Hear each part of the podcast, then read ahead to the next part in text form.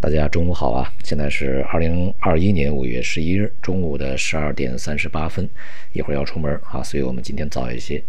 今天的这个市场的上午啊，这个股市呢是下跌，而商品呢也是冲高回落啊，整体的市场运行呢在预期当中。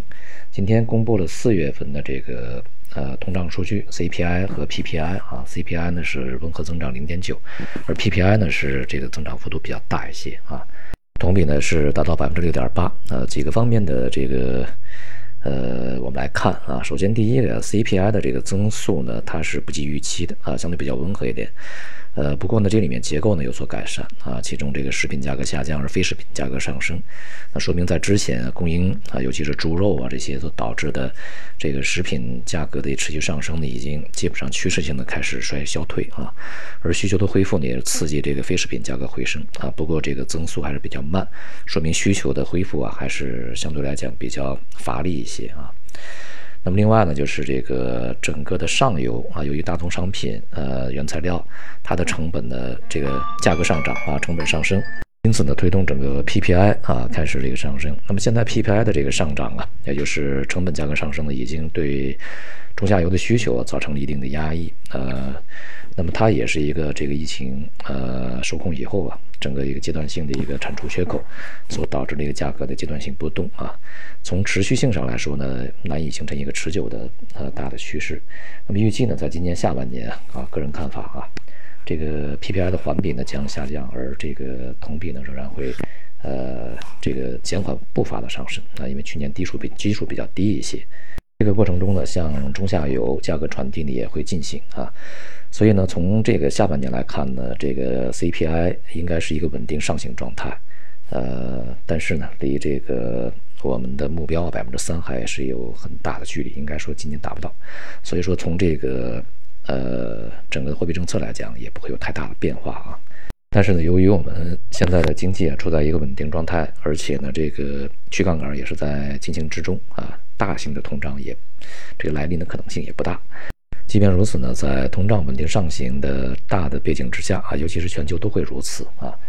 那么因此呢，这个从货币政策上面，内外都不可能再去放松啊，尤其是像美国啊，它的这个货币政策也不可能再进一步放松啊，反而可能会这个有略微的啊提前的这种预警啊啊，或是提前的一些调整出现。那么因此呢，也导致整个市场的这个情绪发生改变啊。像昨天这个美股呢。下跌，尤其是科技股下跌比较呃大一些。到目前为止，期指也是下跌的啊。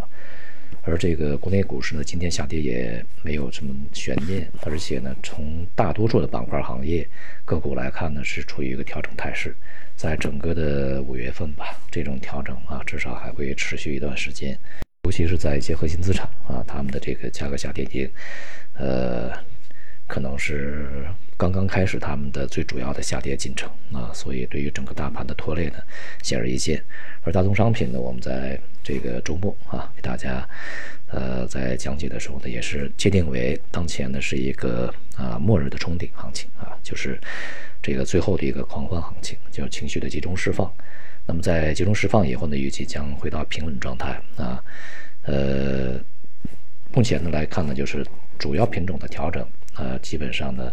呃，已经可能会开始啊。那么，在整个的未来的中期时间之内，或者呢是在比较高的一个水平呢进行反复震荡，或者呢会这个开启一个中期的一个调整行情。因此呢，也会导致在股票市场里面的资源类啊这些板块呢，它的升值戛然而止啊。这些我们周末都讲。那么今天的资源类啊，这个。呃，下跌的幅度还是比较大啊。这个接下来就看大宗商品和相关板块之间它们的联动会是一个什么效果啊？预计啊，至少这个升势已经这个暂时的啊进入了一个调整调整阶段。总的来说呢，对于股市的投资还是不忘主线啊，长期的这个方向呢比较明确。我们面临的一个中期甚至是年度的一个调整。那么在今年的预计啊，这个年中和下半年呢。一些长期的这个具有趋势价值的这些板块啊，会重拾升势。好，今天就到这里，谢谢大家。